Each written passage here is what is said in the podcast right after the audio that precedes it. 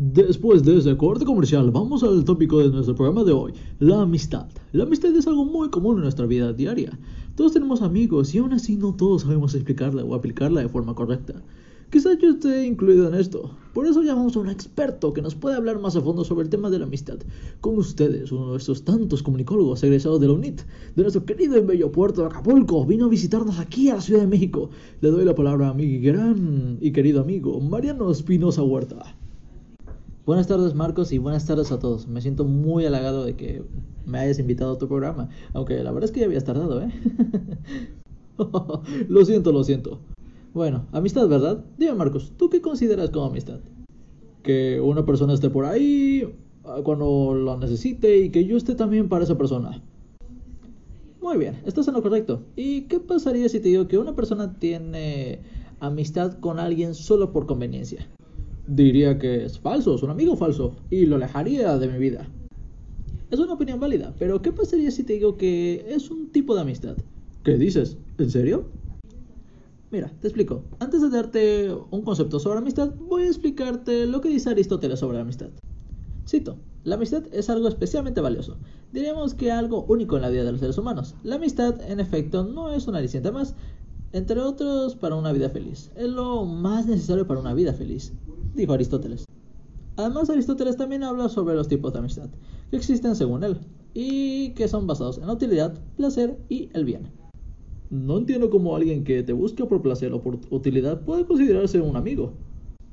No creo que desde un principio a todos tus amigos los trates de forma perfecta y sin necesitar algo. La mayoría de veces necesitas algo de alguien y así es como comienzan muchas amistades y está bien. Entiendo, continúa. Ahora sí, voy a darte mi concepto sobre la amistad.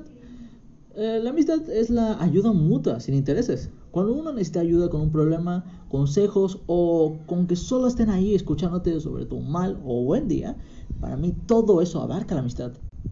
Una amistad tiene que ser correspondida, desearse el bien entre los dos y también descubrirse entre los dos. Eso es bonito una amistad y además ayuda a la estabilidad emocional.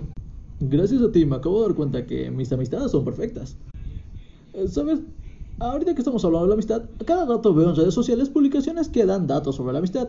Y el más común eh, que veo es sobre la amistad en la adolescencia. Que si tienes un mejor amigo entre los 14 y 16 años, va a ser tu mejor amigo durante toda la vida. ¿Es eso cierto? Más o menos tienes razón. La adolescencia probablemente es nuestra época de cambios por excelencia. Nuestro cuerpo cambia, nuestros pensamientos cambian y hasta amistades cambian por mucho que nos duela. Mira, entre los 12 y 14 años es nuestra adolescencia temprana la mayoría están en la secundaria y en nuestra época donde estamos más llenos de amigos. Todos son tus amigos, todos, todos, absolutamente todos son tus amigos. Mientras más vamos creciendo empiezan a surgir inseguridades. Estamos cambiando, nuestras hormonas además no ayudan en nada. Y necesitamos personas de confianza. Y ahí poco a poco vamos cerrando nuestro círculo de amigos. Hacemos cada vez más chiquito nuestro círculo de amigos hasta que por fin estamos cómodos. Esto pasa más o menos entre los 14 y 15 años, es como nuestra adolescencia media y además ya estamos forjando nuestro carácter.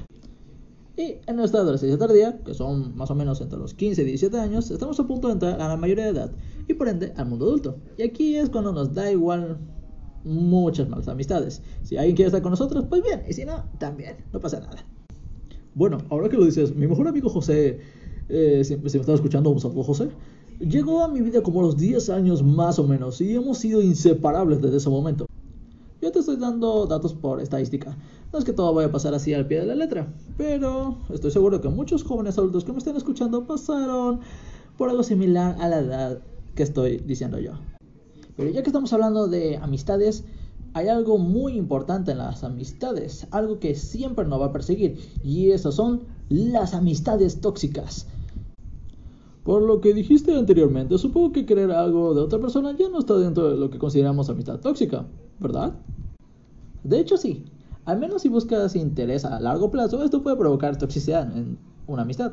La envidia, ser una persona egoísta, todo eso también influye. Y aunque esto le duela a nuestros queridos escuchas introvertidos, ser introvertido también dificulta tener una buena amistad pues prácticamente no conoces nada de la otra persona y si algo te pasa, pues la otra persona no le va a interesar porque nunca has hablado a profundidad con él, como lo harías con un buen amigo. Y lo peor de todo, la hipocresía. ¿Cómo me cae mal ese tipo de gente?